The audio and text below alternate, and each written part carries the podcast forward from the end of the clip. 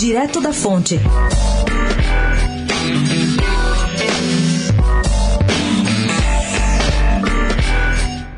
O vice-presidente americano Mike Pence adiou a visita que faria no fim de maio ao Brasil. O motivo, segundo fontes diplomáticas, é o acúmulo de temas na agenda internacional da Casa Branca. E o principal deles, lógico, é a preparação da cúpula Estados Unidos-Coreia do Norte.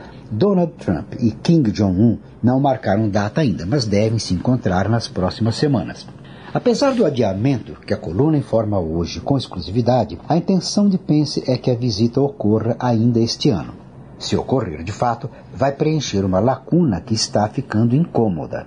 Não custa lembrar que Pence já andou aqui por perto, na Argentina e no Chile, em agosto do ano passado, mas o Brasil não fez parte de seu roteiro. E antes dele, o ex-secretário de Estado de Trump, Rex Tillerson, também andou pelo continente e também deixou o Brasil de fora. Gabriel Manzano, do Direto da Fonte, especial para a Rádio Eldorado.